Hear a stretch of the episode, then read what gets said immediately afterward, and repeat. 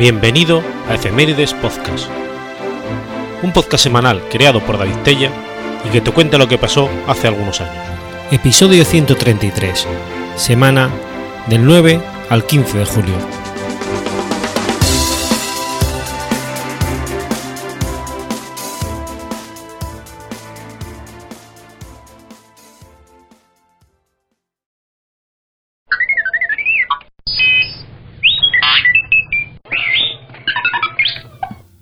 9 de julio de 1928. Nace Federico Martín Bahamontes. Federico Martín Bahamontes, apodado el Águila de Toledo, es un ciclista profesional español, activo entre el 54 y el 65, periodo durante el que logró 74 victorias. Vencedor del Tour de Francia en 1959, fue el primer corredor español a adjudicarse esta prueba, en la que además consiguió en seis ocasiones el Gran Premio de la Montaña, categoría con la que también se alzó con el en el Giro de Italia una vez y en la Vuelta de España dos veces. Bamontes nació en pleno verano de 1928, en una casilla de peones camineros de la pequeña localidad de Val de Santo Domingo, en la que residían sus padres, Julián Martín Losana y Victoria Bamontes San Cristóbal. Federico era el hijo mayor, y tuvo tres hermanas, Julia, Luisa y Carmen.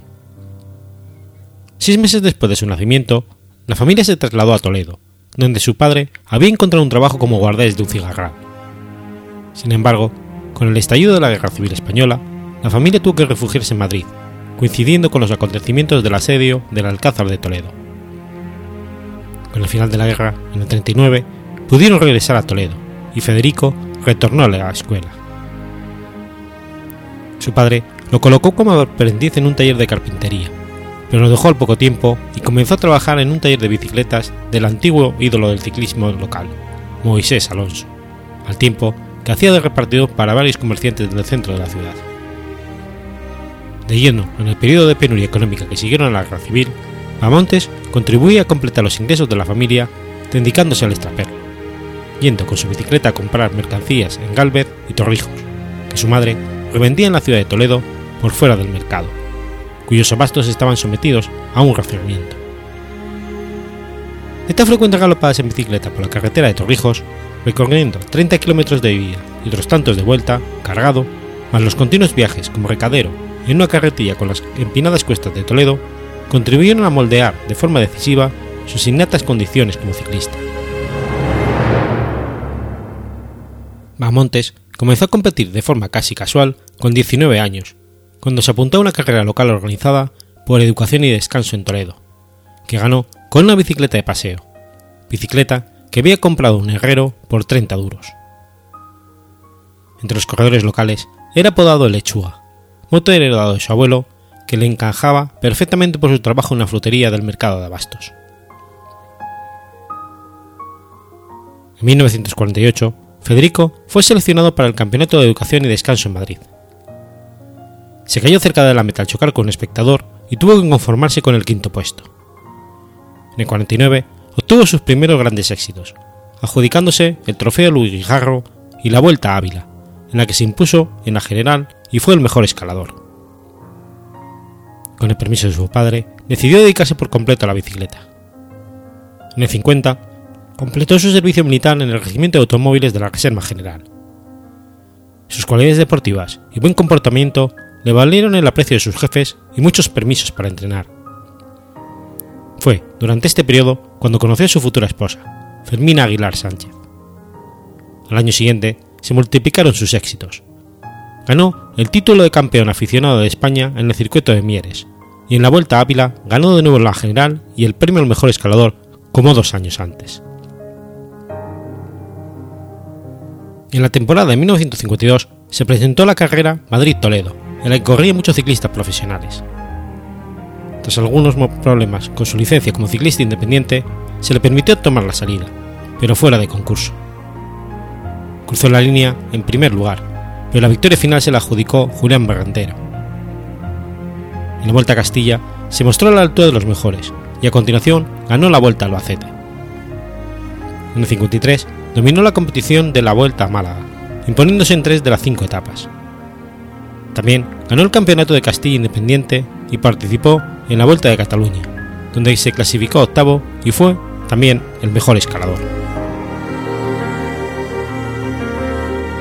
Su carrera profesional comenzó en 1954, cuando se marchó a residir a Barcelona, encuadrado en el equipo de Santiago Mostajo. Con el mayor de la escuadra, Splendid, obtuvo su primera victoria internacional, venciendo en la subida al Mont Angel de Mónaco, en la que un todavía desconocido Bahamontes se impuso el favorito, Gilbert Bauvin. Tras una serie de pruebas locales en el sur de Francia, en las que destacó como escalador, volvió a España. Julián Berrendero, seleccionador español, le había visto en la Vuelta de Asturias y lo incluyó en el equipo español que iba a correr el Tour ese mismo año. Centrado en la lucha por el premio de la montaña, se impuso en prestigiosas cimas como el Abisqué, haciéndose con el título de mejor escalador con 95 puntos sobre los 53 de Luchon Bobet, ganador de la general, en la que Bahamontes ocupó la, 20, la posición 25. El Tour del 54 se convirtió en el escenario en el que comenzó a forjarse su leyenda de corredor excéntrico en la prensa deportiva internacional, con la célebre incidente del helado en la cima del Armonier. Durante la subida, Mamontes había sufrido una avería en los radios de la rueda trasera de la bicicleta, lo que lo obligó a destensar el freno.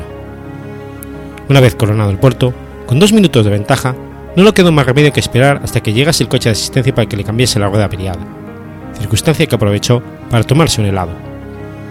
Este hecho fue erróneamente interpretado durante mucho tiempo como un gesto deliberado de Federico para remarcar su superioridad en la montaña ante sus rivales. Tras ser proclamado rey de la montaña, de la ronda francesa, se le tributó un rendimiento, un recibimiento triunfal en Toledo, donde abrió su propia tienda de bicicletas con ganancias acumuladas durante aquella temporada. En el año 55 no fue especialmente brillante. Repitió victoria en la subida al Monte de Ángel y en la Vuelta a Asturias.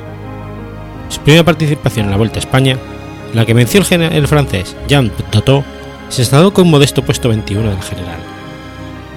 Una misteriosa enfermedad que el propio Bamontes denominó el Imaquillo le impidió correr ese año el Tour. Es en la temporada 56 cuando las hazañas de Bamontes en la montaña comienzan a ser objeto de atención masiva, y cuando se hicieron evidentes los recelos entre Bamontes y Jesús Loroño. Ambos tuvieron graves disensiones en la vuelta, acentuadas por las órdenes del jefe del equipo español, Luis Puig, que no pudo consentir que se enterrasen sus rencillas. A pesar de una vuelta a España que no colmó su ambición y un giro que no pudo finalizar tras una dramática ascensión al Bondón en medio de una descomunal nevada, en el Tour tuvo una actuación destacada. En aquella edición, la ganaría del francés Roger Waldwack, con la montaña para el luxemburgués Charlie Gaulle. A Montes terminaría cuarto en la general. En el año 57 vio una de las ediciones de la vuelta con una lucha más cerrada, en la que de nuevo se enfrentaron Jesús Loroño y Bahamontes, envueltos en las disputas dentro del equipo español, que de nuevo Luis Puig no supo reconducir. En el Tour, el que acudió con grandes expectativas, volvieron sus problemas con Loroño. Mientras que el apodo de Águila de Toledo se hacía popular en Francia a través de las páginas del diario El Equipe, Bahamontes se retiraba en la novena etapa, debido al dolor que le producía en un brazo una inyección de calcio administrada por Luis Puig. Siendo competencia exclusiva de los médicos del equipo administrar estas inyecciones, Luis Puig se vio obligado a abandonar la dirección del equipo al año siguiente. Esta edición del 57 fue ganada por el francés Jacques Anquetil. En la vuelta del 58, continuó su encarnizada pugna con Loroño dentro del equipo español. Se repite la historia del año anterior, pero esta vez se llevará la prueba el francés Jacques Stalniski, con Mamonte sexto y Loroño octavo. En su segundo giro, consigue una etapa, pero lastrado por una caída que no puede brillar en la montaña, logrando un discreto puesto 17 en la clasificación general. En el Tour de aquel año, de la mano de Dalmacio Langarica, tiene un pésimo inicio, quedando relegado en las primeras etapas al puesto 63 de la general, a casi 30 minutos de la cabeza. Sin embargo, inicia una espectacular remontada en los Pirineos que le permitiría ganar dos etapas, haciéndose con el premio de la montaña y con la octava plaza en París. En esta edición, Charles Gaulle hizo valer su categoría como escalador para obtener el primer puesto en la general. Ese mismo año, en el 58, también consigue imponerse en dos campeonatos de España, la prueba de 100 km en línea y la carrera de montaña disputada en Bermeo. En 1959 fue dirigido por el célebre ciclista italiano Fausto Coppi, con quien había estado reunido unos meses antes disfrutando de una jornada de caza en Toledo. Coppi le propuso que fichara por el equipo que estaba formando. La intervención de Coppi, según reconoce el propio Bahamontes, fue fundamental para convencerle de que debía luchar por la clasificación general del Tour, olvidándose del Gran Premio de la Montaña. Su primer gran objetivo de la temporada, la vuelta, acabó en fiasco. Abandonó en la etapa 11 por un antrax en una pierna, discutiendo después con Coppi, que opinaba que debía recurrir a la cirugía para curar su lesión. Tras reponerse, participó en la Vuelta a Suiza, en la que se clasificó tercero, mejorando progresivamente a medida que avanzaba la prueba, lo que le dio confianza para abordar el Tour con garantías. Sin embargo, poco antes de comenzar la ronda francesa, tuvo que salvar un nuevo obstáculo. La carrera se seguía corriendo por, equipos nacionales, y el seleccionador Dalmacio Garica eligió como jefes de filas a Antonio Suárez y a Mantamontes, lo que provocó que Jesús Loroño renunciase a formar parte del equipo, con el consiguiente escándalo. Consagrado como un especialista en la montaña, Bamontes venció en el Tour de Francia del 59, aunque inicialmente no partía como favorito. Una larga escapada en los Pirineos y su victoria en la cronoescalada de Puig de Dôme le supusieron una importante ventaja. En los Alpes se asoció con el también escalador Charlie Gold, y aunque tanto Henry Anglad como Jacques Anquetil le recortaron tiempo, no supusieron una amenaza para el corredor español, que aventajaría a Anglade, segundo clasificado, y más de cuatro minutos al final del Tour.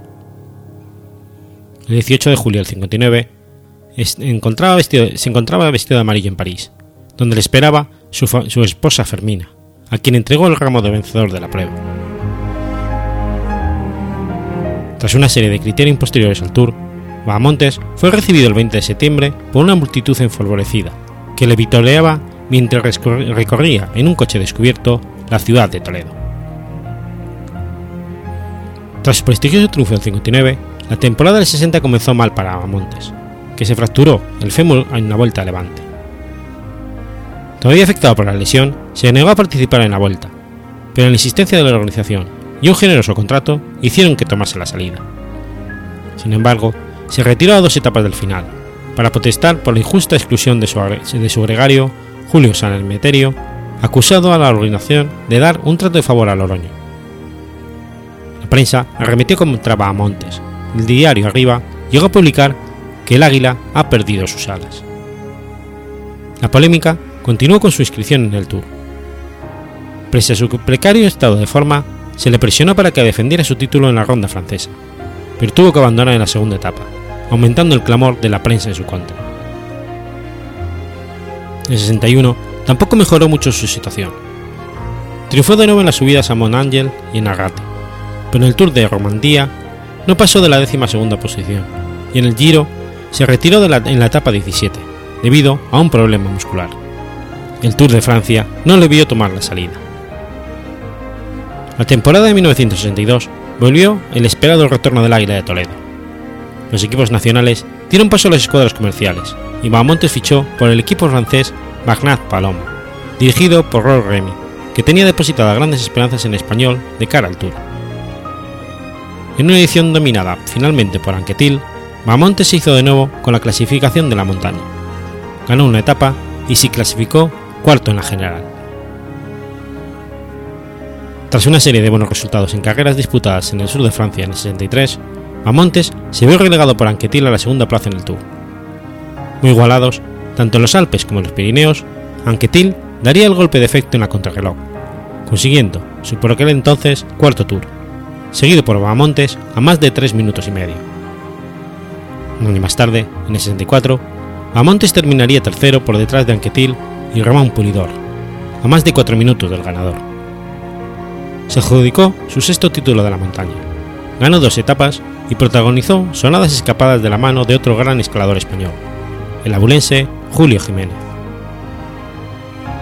La temporada del 65 fue la última de Bahamontes como corredor profesional. Décimo en la vuelta, participó en su último tour durante el que no pudo mantener el ritmo de la competición. En la etapa de montaña entre Dax y Bagnet de Bergón, llegó penúltimo, a más de 50 minutos de Julio Jiménez. abandonó al día siguiente. La última victoria de su carrera la consiguió el 12 de octubre de 1965 en la escalada ciclista Montjuic.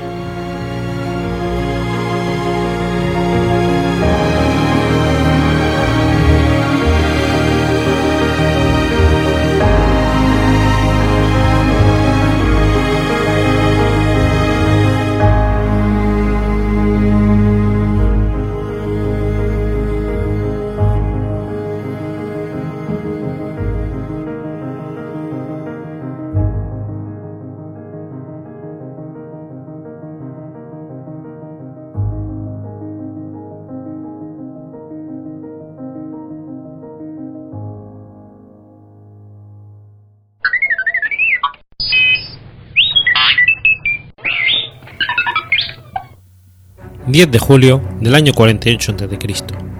Ocurre la batalla de Irraquio.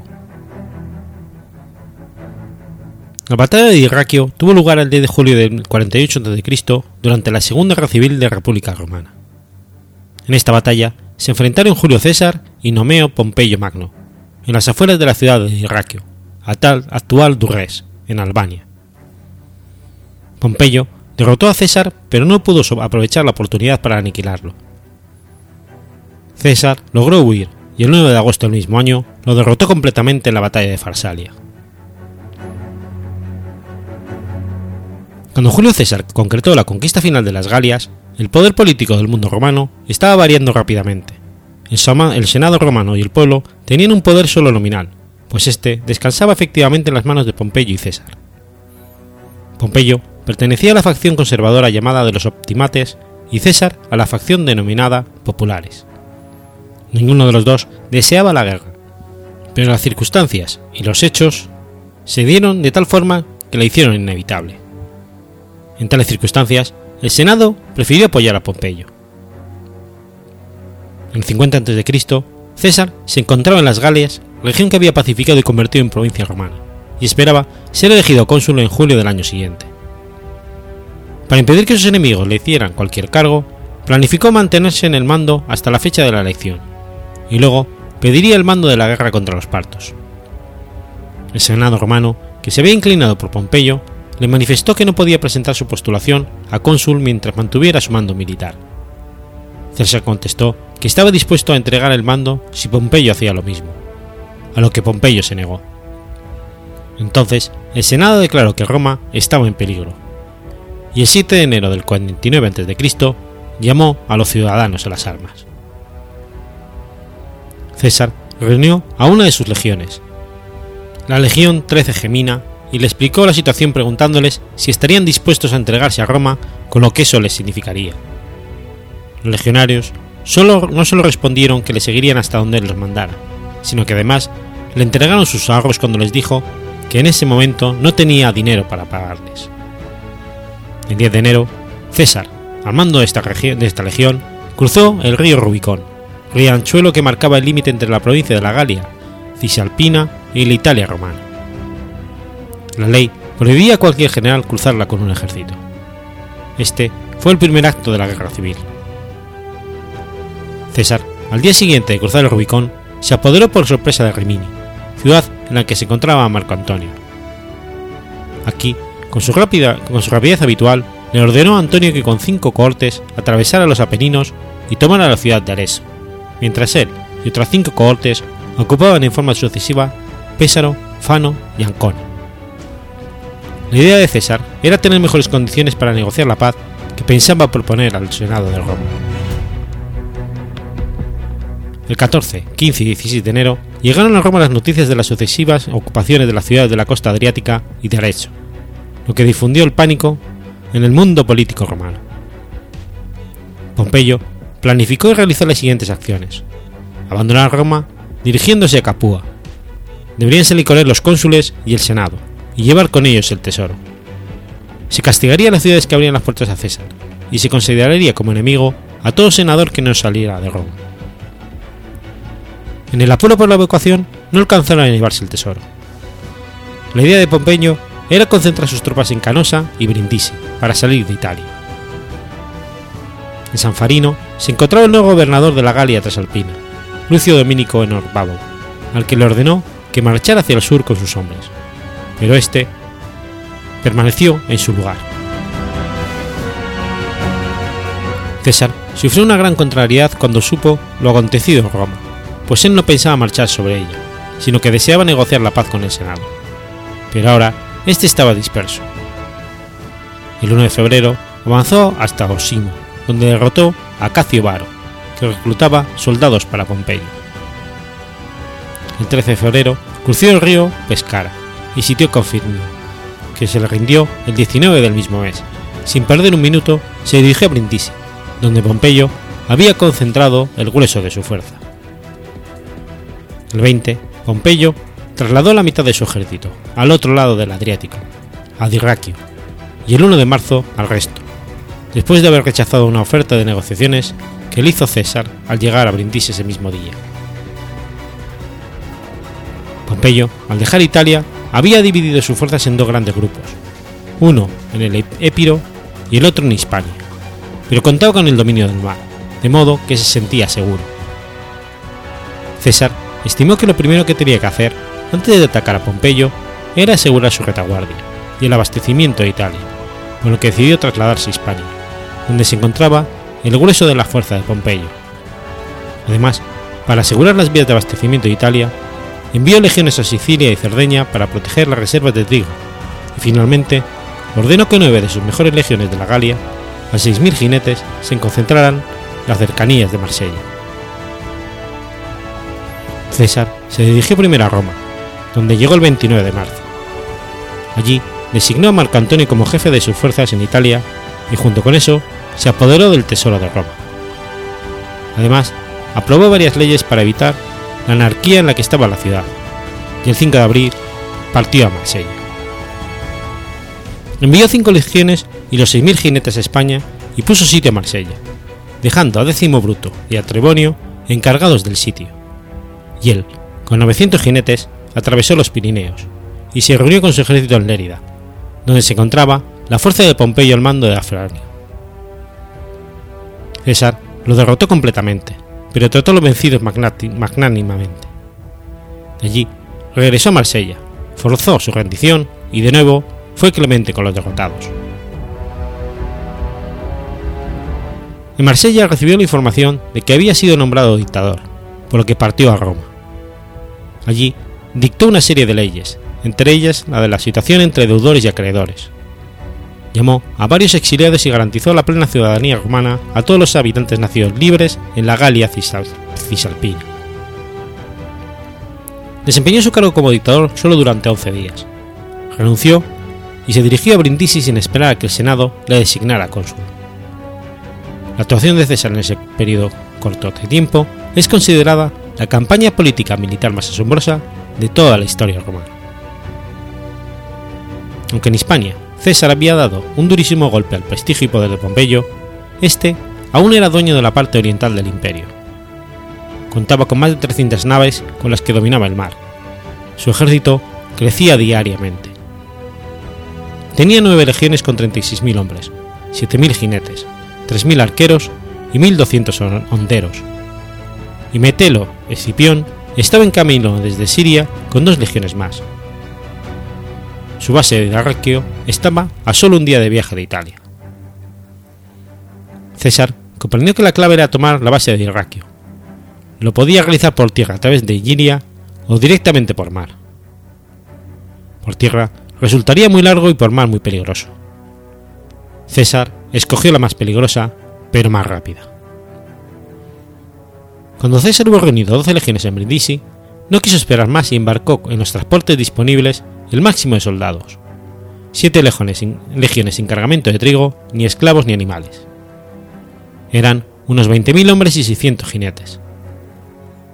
El resto lo dejó al mando de Marco Antonio, esperando el regreso de los transportes para trasladarlos. Zarpó el 4 de enero del 48 a.C. y al día siguiente desembarcó en Palaeste, actual Palés, puerto ubicado a 150 kilómetros al sur de Dirraquio. Inmediatamente envió un embajador donde Pompeyo, con una propuesta de paz y él, avanzó hacia el norte. El almirante pompeyano Marco Bibulo, alerta ahora, destruyó 30 naves de transporte que volvían a Brindisi. Pompeyo no se imaginó que César intentaría una maniobra así en pleno invierno, porque la noticia del desembarco lo encontró de camino a Macedonia, donde pensaba reclutar tropas. Regresó de Irak a marchas forzadas, entrando en ella muy poco antes de que llegase César. Después montó su campamento en la orilla norte del río Semaní, en la localidad de Cusi, frente al, al de César que estaba en la ribera sur. Marco Antonio, finalmente, se decidió a aprender el traslado de cuatro legiones y 800 jinetes que estaban en Brindisi. A finales de febrero, zarpó siguiendo la costa donde se encontraba César, pero sus naves recalaron al norte de Irakio por un fuerte viento del suroeste que tuvieron durante la travesía. Antonio envió los transportes de regreso a Brindisi para completar el traslado. Pompeyo, en cuanto supo de este desembarco, levantó su campamento y marchó hacia el norte para sorprender a Marco Antonio. César también se desplazó hacia el noreste en dirección a Tirano y avisó a Antonio la maniobra de Pompeyo. Las fuerzas de César y Marco Antonio se reunieron en Scampi. Tras el fracaso de impedir la unión de las fuerzas enemigas, Pompeyo retrocedió a Spagirium, localidad cercana a Rocina, y César decidió ampliar su zona de operaciones, para lo cual envió a Domicio Calvino con dos legiones y 500 jinetes a Macedonia, para enfrentarse a Metelo Escipión, que avanzaba desde Salónica para reunirse con Pompeyo. Luego mandó una legión más cinco cohortes y 200 jinetes a Tesalia y Etolia para procurar el abastecimiento de cereales para su ejército. Pocos días después de la partida de estos destacamentos, César tuvo conocimiento de un grave desastre. El hijo mayor de Pompeyo, Neo, mandó una flota de naves egipcias y con ella había capturado sus naves en la base naval de Oricius, y luego había navegado hasta la base donde Antonio había dejado los transportes, a los que había incendiado. De esta manera César vio destruida toda su flota en Grecia, quedando sin ningún buque para comunicarse con Italia. César, ante esta situación, decidió dar la batalla a su adversario. Descendió hasta Spagirium y dispuso su ejército en orden de batalla frente al campamento de Pompeyo. Pero este rehusó el combate. Entonces, César se dirigió hacia Irakio para aislar a Pompeyo de su base. César acampó su ejército, compuesto por 22.000 hombres, en unos cerros a pocos kilómetros al este de Irakio, desde donde podía ver la vanguardia de Pompeyo. Al comprobar que estaba aislado de su base, Pompeyo tomó posición inmediatamente al sur del lugar en que se encontraba César, quedando separados por un torrente. César hizo construir un muro de 22 kilómetros de largo alrededor de la posición en la que se encontraba Pompeyo, quien a su vez había construido defensas de 12 kilómetros de largo y a un kilómetro y medio de la costa. Pompeyo tuvo dudas entre invadir Italia o atacar a César, decidiéndose por esta última opción, porque la primera significaba perder su base de Irakio, donde tenía almacenados los aprovisionamientos y las máquinas de guerra. Pompeyo atacó el centro del muro de, circunvalación de César, pero este resistió obligándole a retirarse. Pompeyo, con la información de unos desertores del bando de César, planificó efectuar un ataque combinado por tierra y por mar contra la izquierda de César. Esta iba a ser atacada simultáneamente por el frente, por el costado y por la retaguardia. El 9 de julio por la noche, se inició el ataque combinado contra el punto débil revelado por los desertores, lo que le permitió a Pompeyo sorprender a las dos cohortes de guardia en este sector, cuyos soldados, presas del pánico, huyeron hacia el interior, impidiendo el avance de los refuerzos. César logró llegar hasta el lugar y rechazó las fuerzas de Pompeyo, pero este desplegó su caballería e hizo huir a las tropas de César, que optó por ordenar la retirada. Afortunadamente para César, Pompeyo creyó que la retirada era una trampa que le tendía a César, y por eso no lo persiguió.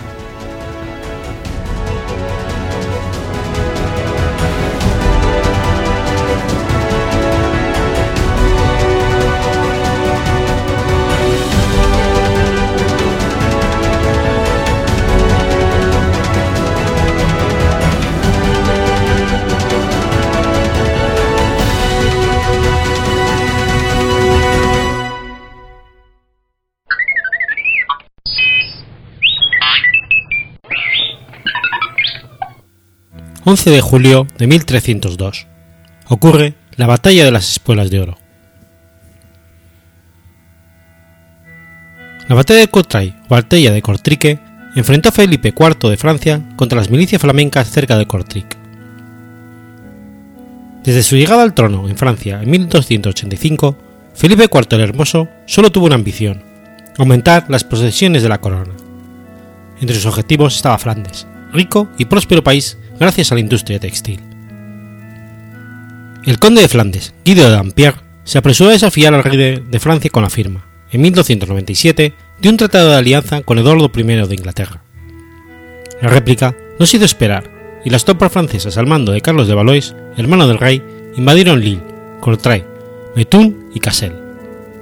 Guido de Dampierre se refugió en Gante, mientras su aliado el rey de Inglaterra, sin siquiera advertirle, firmó una tregua de dos años con Felipe el Hermoso. Finalizada la tregua, en 1300, Carlos de Valois se apoderó de todo Flandes. Guido de Dampierre, que había ido a París a implorar el perdón del rey, fue encarcelado. Flandes pasó entonces a formar parte del reino de Francia, pero los flamencos no aceptaron de buen grado esta dependencia. La rebelión fue ganando terreno sobre todo en Brujas, liderada por un tal Pierre de Conig. Se pidió auxilio a los hijos de Guido de Dampierre, Jean de Namur y su hermano Guido, a quienes se unió pronto su sobrino Guillaume de Juillers. En mayo de 1302, los habitantes de Brujas, que habían abierto las puertas de la ciudad a los franceses, atemorizados por la cuantía de las tropas de ocupación, pidieron de nuevo auxilio a Pierre de Conic. La noche del 18 de mayo, sus partidarios entraron en la ciudad y degollaron a los franceses y a sus secuaces en lo que se denominó los maitines de Brujas, con más de 200 muertos. Solo Guy de Chatillon, conde de Saint-Paul, pudo escapar. Alertados por este acontecimiento, los flamencos volvieron a sublevarse. Guillaume de Juliers sitió Cassel, mientras Guido de Namur hacía lo mismo con Courtrai. Roberto de Artois, junto con el condestable de Nestlé, acudió entonces en ayuda de los defensores de Courtrai, y Guillaume de Juliers dejó Cassel para reunirse con Guido de Namur las milicias municipales flamencas se situaron en una meseta que, denominaba, que dominaba la llanura de un río, el Groninga, que en ese punto desembocaba en el Lys, y cavaron trampas de agua, las loberas, frente a sus líneas. El ejército francés, muy superior en número, instaló su campamento en la colina de Mossenberg y se dispuso a aniquilar a su adversario con gran rapidez. La mañana del 11 de julio de 1302, Roberto de Artois reagrupó a sus batallones en tres grandes cuerpos mandados por él mismo, el condestable de Nestlé y el conde de Saint-Paul. Los flamencos formaron un arco de circunferencia detrás del río. El enfrentamiento se inició con una descarga de los ballesteros franceses que hizo retroceder a los flamencos, cosa que los hombres a pie aprovecharon para preparar el asalto. Sin embargo, Roberto de Artois, fiel al principio de la caballería, según el cual 100 jinetes valen más que mil infantes, lanzó el condestable a la cabeza de su caballería. Los caballos no tardaron en quedar bloqueados y el condestable de Nestlé murió. Roberto de Artois lanzó entonces su segunda oleada de jinetes directamente hacia las loberas flamencas, donde fueron derribados y después aniquilados. Roberto de Artois se rindió, pero no se libró de la ejecución inmediata. Una vez más, el conde de San Paul logró huir a la cabeza de sus tropas y alcanzar el reino de Francia. Para los franceses, la derrota fue total. Los flamencos recogieron los estandartes y las espuelas de los caballeros franceses muertos, y con ellos cubrieron paredes enteras de la iglesia de Nuestra Señora de Courtrai. La batalla de las espuelas de oro había terminado, y Felipe el Hermoso había perdido a su ejército. Su revancha no llegó hasta 1304, en Mons, en Pevelé.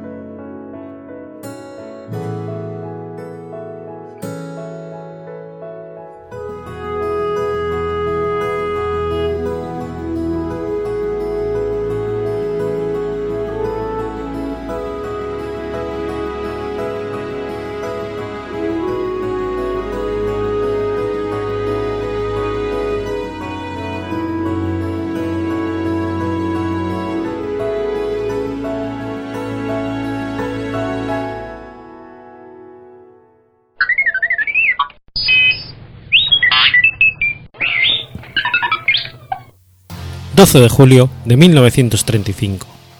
Fallece Alfred Dreyfus. Alfred Dreyfus fue un militar francés conocido por el caso Dreyfus.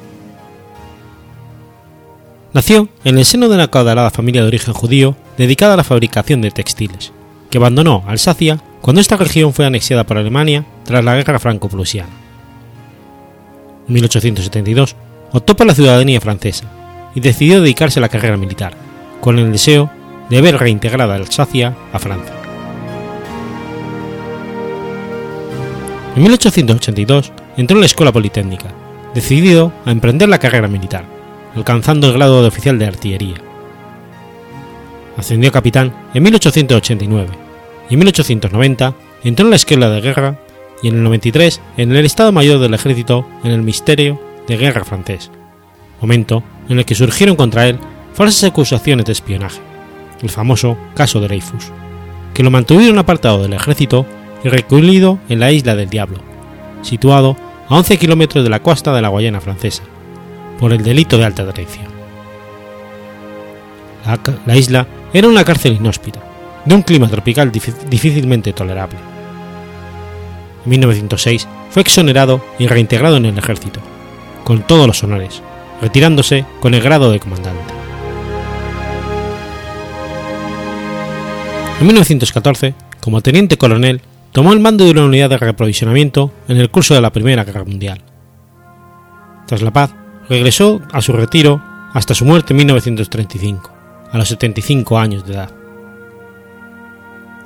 El caso Dreyfus tuvo como origen un error judicial sobre un trasfondo de espionaje y antisemitismo, en el que la víctima fue el capitán Alfred Dreyfus, de origen judío alsácico, y que durante 12 años, de 1894 a 1906, conmocionó a la sociedad francesa de la época, marcando un hito en la historia del antisemitismo. La revelación del escándalo en Yo acuso, un artículo de Emilio Zola en 1898, provocó una sucesión de crisis políticas y sociales inéditas en Francia, que en el momento de su apogeo, en 1899, revelaron las fracturas profundas que subyacían en la Tercera República Francesa. Dividió profunda y duramente a los franceses en dos campos opuestos, los partidarios y los opositores a Dreyfus. Reveló también la existencia en la sociedad francesa de un núcleo violento de nacionalismo y antisemitismo difundido por una prensa sumamente influyente. El caso se convirtió en símbolo moderno y universal de la inequidad en nombre de la razón de Estado.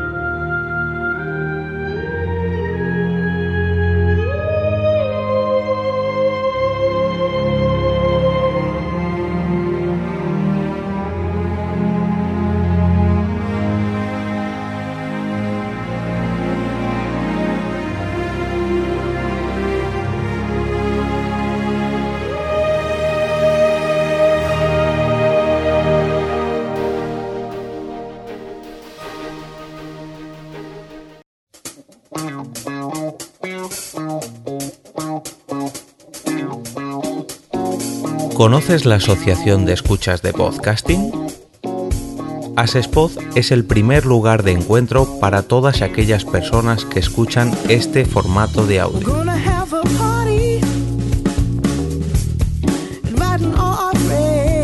Compartimos, comentamos y escuchamos una gran cantidad de podcasts, pero seguro que no los conocemos todos. Nos falta este que estás escuchando ahora mismo.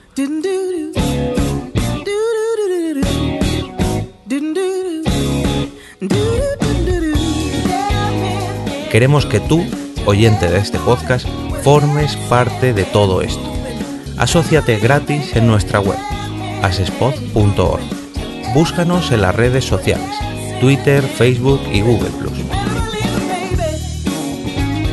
Recuerda, asespod.org.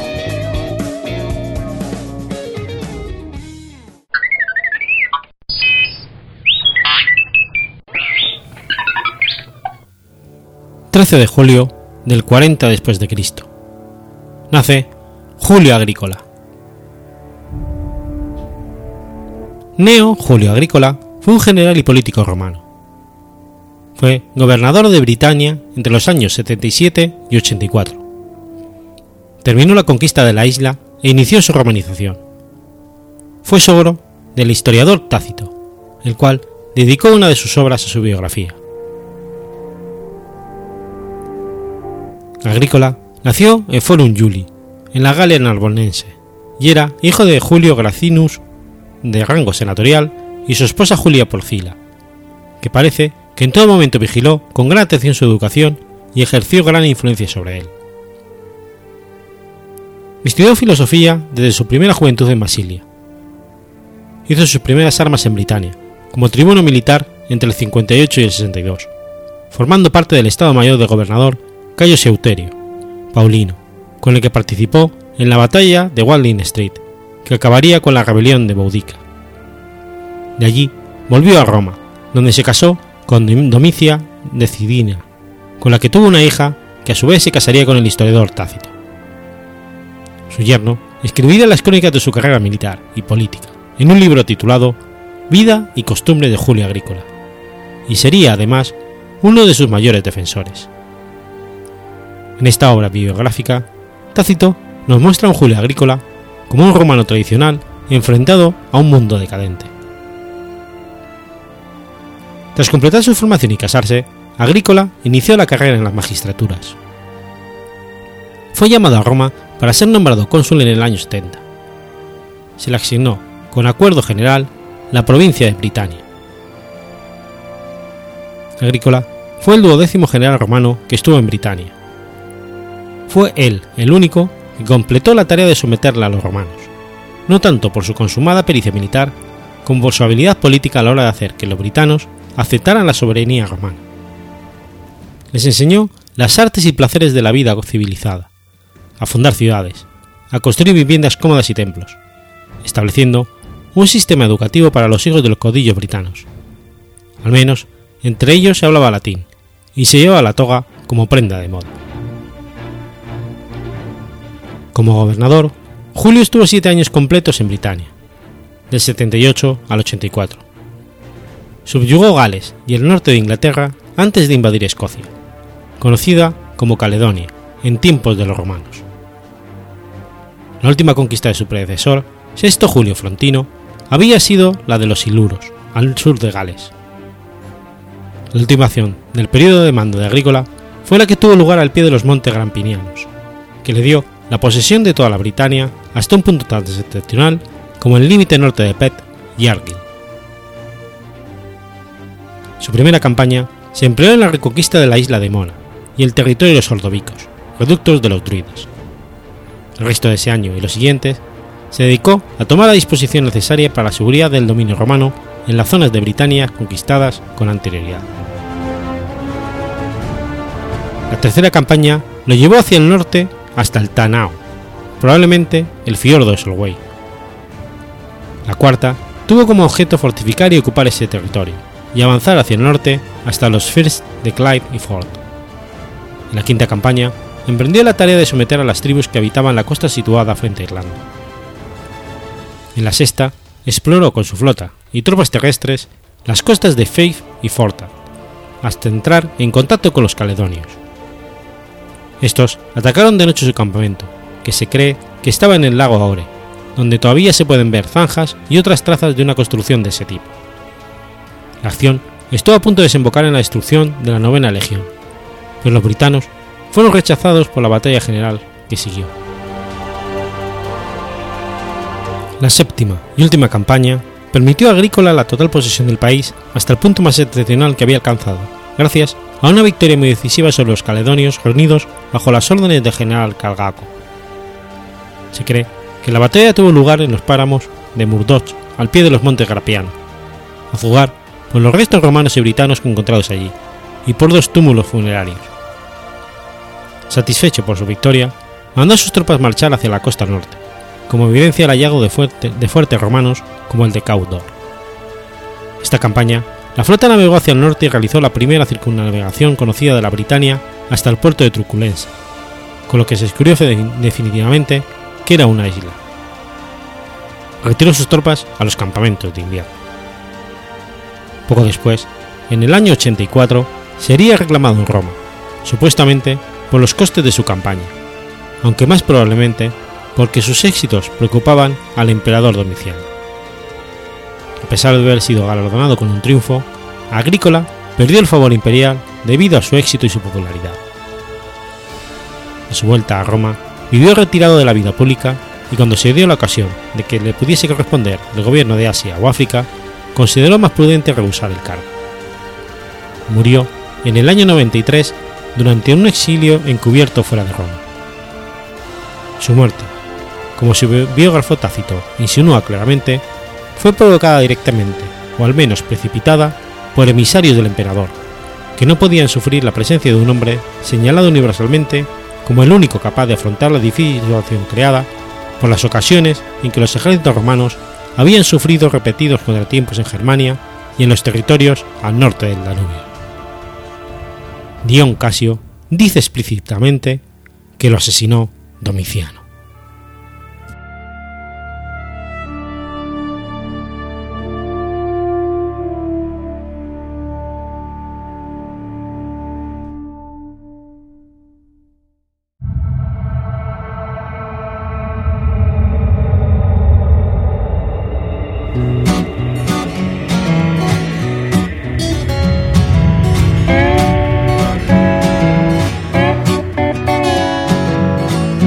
¿Sabías que existe una asociación donde damos voz a los podcasts? La asociación Podcast nace con el propósito de aunar intereses relacionados con el podcasting, ofreciendo formación, soporte y una mesa de debate sobre el podcasting, no solo en España, sino también en toda Hispanoamérica. Entre nuestros proyectos destacan nuestro libro colaborativo, la organización de diferentes eventos relacionados con el podcasting como las jornadas de podcasting, los premios de la Asociación Podcast y Radio Podcastellano. Para formar parte de la comunidad, recibir información de eventos y estar al tanto de lo que ocurre, solo tienes que entrar en asociacionpodcast.es y hacerte socio o simpatizante. Ahora es tu oportunidad de formar parte de esta gran comunidad asociacionpodcast.es. Si lo prefieres, puedes escribirnos a info@asociacionpodcast.es y responderemos todas tus dudas. También puedes seguirnos en Twitter con el usuario AsociaPodcast. Ya seas podcaster u oyente, súbete al podcasting.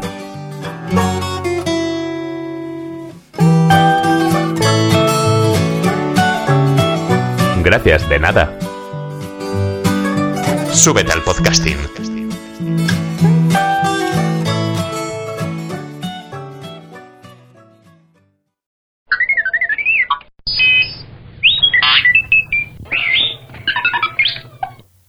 14 de julio de 1954. Muere Jacinto Benavente. Jacinto Benavente y Martínez fue un dramaturgo, director y guionista y productor de cine español, Premio Nobel de Literatura en 1922. Nació el 12 de agosto de 1866 en la madrileña calle del León. Fue el menor de los tres hijos que tuvo el médico pediatra Mariano Benavente, circunstancia que suele relacionarse con el interés que mostró por la medicina. Inició los estudios de Derecho en la Universidad Central de Madrid, pero la muerte de su padre, y gracias al desahogo económico que le brindó la herencia, los abandonó para dedicarse a la literatura y a viajar por Francia y Rusia. Durante un tiempo, fue empresario de circo y algunos biógrafos, como Fernando Lázaro Carreter y Ángel Lázaro, sugieren que trabajó inclusive en él, porque estaba enamorado de una trapecista inglesa, la bella Geraldine, lo que él siempre negó. Se ha dicho que Benavente, que nunca se casó, era homosexual, si bien nunca se declaró como tal y sus obras fueron censuradas durante un periodo tras la Guerra Civil por este motivo, y por haber sido cofundador en 1933 de la Asociación de Amigos de la Unión Soviética. En 1892 publicó su primera obra, Teatro Fantástico, a la que sigue un libro de poemas, versos, otro de cuentos, villanos y uno de crítica, Cartas de mujeres, todos aparecidos al año siguiente. El primer estreno data de 1894, El nido ajeno, que no tuvo éxito. Fernando Lázaro Cajeter señala al respecto que la, que la obra fracasó porque el público y la crítica fueron ciegos para comprender sus importantes novedades. Y agrega Cazorín fue el único que supo valorar las primeras obras del dramaturgo. Este, por su parte, reconoció, mal acogida por el público y mucho peor por la crítica. A lo largo de su vida escribiría más de 170 piezas. En gente conocida atacaba a las altas clases de la sociedad, pero esta crítica se va diluyendo por una amable reprobación de sus obras siguientes, como La comida de las fieras. En 1899 funda en Madrid el Teatro Artístico, en el que colaboró Valle Inclán y cuyo objetivo era representar un repertorio guiado por los intereses exclusivos del arte y por su intencionalidad regeneracionista en toda la amplitud del término. Su referencia más inmediata fue, como en otros casos, el teatro libre, creado años antes por André Antoine en París. Entre sus propósitos aluden a la escenificación de obras minoritarias y esto perceptible un cierto elitismo endogámico en sus propuestas. A los 32 años, y era un autor conocido, y tras pelearse con Bellinclar en la tertulia del Café de Madrid, formó la suya aparte en la cervecería inglesa de la carrera de San Jerónimo. El éxito le llega con el nuevo siglo. La noche del sábado, Rosas de otoño y Los intereses creados, considerada su obra maestra. Ingresó en la Real Academia Española en 1912. Ocupó en 1918 un escaño en el Congreso de los Diputados.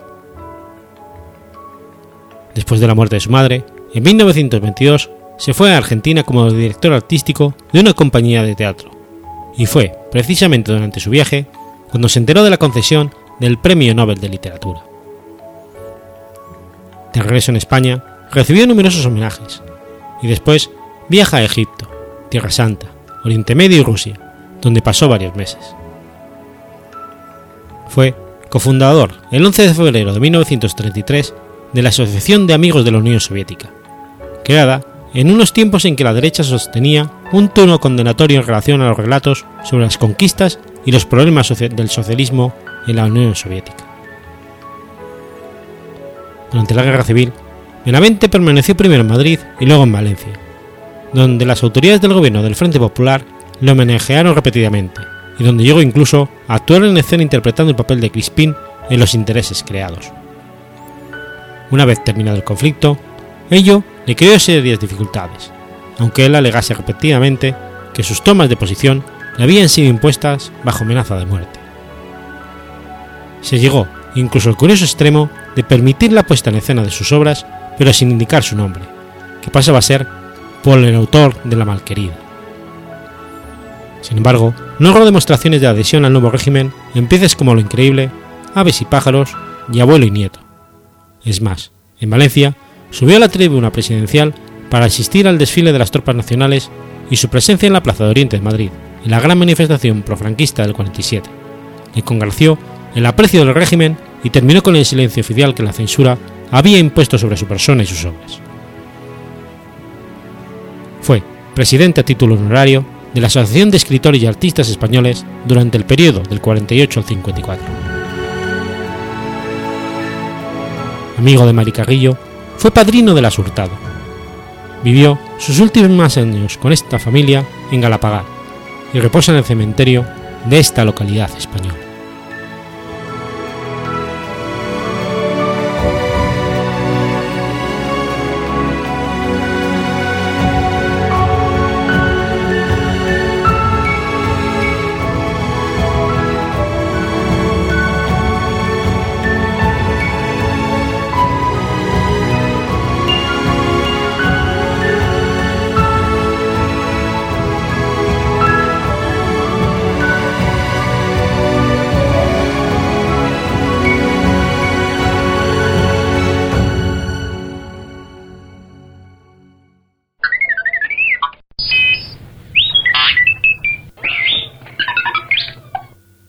15 de julio de 1850. Nace la madre Cabrini. Francesca Saverio Cabrini fue una monja italiana, la primera ciudadana estadounidense en ser canonizada. En vida se la conoció como Madre Cabrini. Se la consideró el ejemplo italiano más acabado de fundadora de congregación consagrada a la asistencia social. Francisca Cabrini nació en Sant'Angelo Lodigiano, en la Lombardía italiana, y fue la menor de los trece hijos de Agostino Cabrini y Estela Oldini. Nacida prematuramente, su salud fue delicada durante sus 67 años de vida. Tomó los votos religiosos en 1877, convirtiéndose en la madre superiora del orfanato Casa de la Providencia en Codogno, donde ejercía la enseñanza. En 1880 se cerró el orfanato y se convirtió en una de las siete miembros fundadores del Instituto de las Hermanas Misioneras del Sagrado Corazón de Jesús. En 1888, el obispo de Piacenza, el beato Juan Bautista Scalabrini, la invita a colaborar con sus misiones en América. El 25 de mayo, en la estación de ferrocarriles de Piacenza, Madre Cabrini se encuentra con el beato Juan Bautista Scalabrini, con quien estaba negociando la apertura de una casa para sus misioneras del Sagrado Corazón, con escuelas para niñas y un orfanato en Castellaboni. En esta oportunidad, el beato, el beato Scalabrini le comenta nuevamente su propuesta de que abrieran misión en América para asistir a los italianos. Este mismo día, en la misma estación, se encuentra con el carmelita padre Gerardo Beccaro, que se une a una, a conversación entre Cabrini y una de sus hermanas. A ella les indica cómo la colaboración entre las misioneras del Sagrado Corazón y los sacerdotes y los sacerdotes escalibrianos en América ayudaría a ambas congregaciones para proporcionar una mejor asistencia a muchas personas pobres, actuando como una especie de multiplicador de gracias. El beato Juan Bautista Scalabrini recibe frecuentes solicitudes de enviar hermanas a Nueva York. De hecho, en sus relaciones, Padre Morelli y Padre Zaboglino insisten en que con la ayuda de estas dos o tres monjas se podría establecer con éxito una escuela para evitar, entre otras cosas, que muchos jóvenes italianos se sientan atraídos por los esfuerzos proselitistas de las iglesias protestantes. También hay una benefactora americana, casada con un italiano, que solicita monjas porque tiene la intención de fundar una escuela de formación profesional para jóvenes italianos. El 5 de noviembre, Monseñor Michael Agustín Corrigan arzobispo de Nueva York, escribe al obispo de Piacenza, el beato Juan Bautista Scalabrini, pidiéndole que envíe un grupo de monjas italianas. El arzobispo de Nueva York sugiere que sean las hermanas de Santa Ana, fundadas por el padre Gatorno, a quienes Scalabrini había ayudado en 1878 a abrir una misión en América del Sur. Sin embargo, el obispo de Piacenza piensa y recurre a la madre Cabrini. Frente a esta propuesta, Francesca siente angustia, razón por la cual ora intensamente, busca consejo. Se va a Roma para consultar con algunos amigos y con el secretario de propaganda Fide. Habla con el cardenal Parocchi. Todo el mundo la tranquiliza y le invita a partir. Aún no convencida, pide audiencia con León XIII. El Papa la convoca el 10 de enero del 89. La reunión no resuelve del todo sus dudas. Ella escribe, a partir de este momento tendremos que dirigir nuestros pensamientos en América y pronto vamos a cruzar el océano con la más profunda alegría en nuestro corazón. Inmediatamente después de la audiencia, la madre Cabrini escribe desde Roma a una hermana, pidiéndole que visite Scalabrini lo antes posible para comunicarle su intención de salir en mayo. La noche del 24 de febrero del 89, Francisca Javier Cabrini tiene un sueño. Al igual que en una visión hablaba con su madre, la Virgen María, con el Sagrado Corazón y la venerable Antonia Belloni de Codogno, la ciudad donde comenzó su instituto. Todos ellos le invitan a no tener miedo a ir a América, porque todo ha sido preparado. La mañana del 25, el Beato Scalabrini y Cabrini se encuentran en el Vaticano. Sintiéndose inquieta, Cabrini se detiene en la Basílica de San Pedro por un largo periodo de tiempo en tiempo de oración. Luego regresa a su residencia en Vía Nomenta y se sorprende al encontrar un carro frente a la puerta de su casa.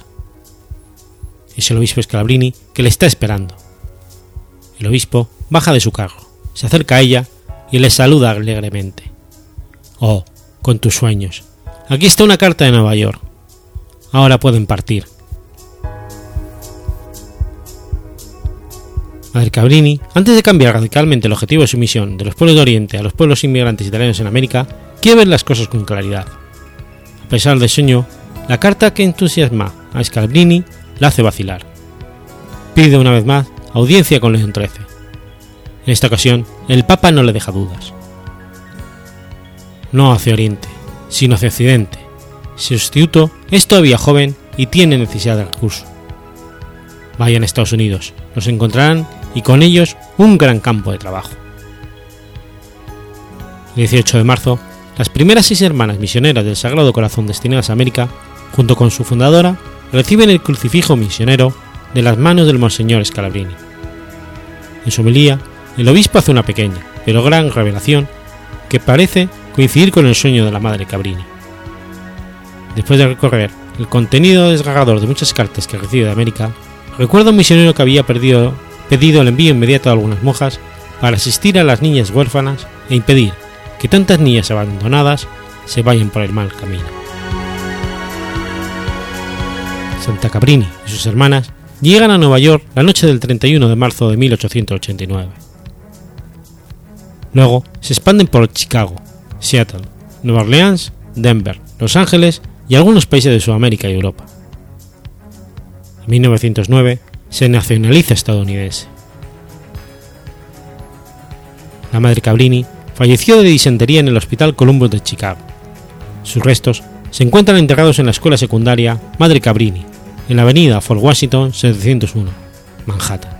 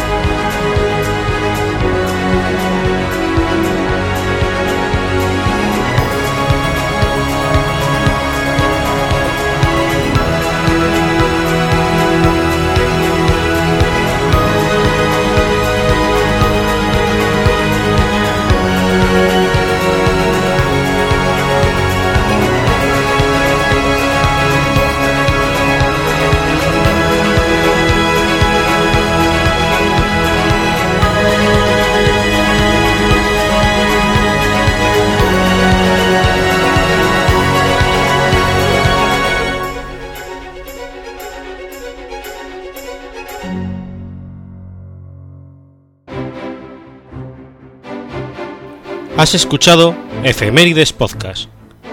Si quieres ponerte en contacto conmigo, puedes hacerlo por Twitter a la cuenta arroba efemeridespod o mi cuenta personal, arroba telladavid, o por correo electrónico a la dirección efemeridespod.gmail.com. También puedes visitar la página web efemeridespodcast.es. Y recuerda que puedes suscribirte por iTunes y por iBox, y tienes un episodio nuevo cada lunes.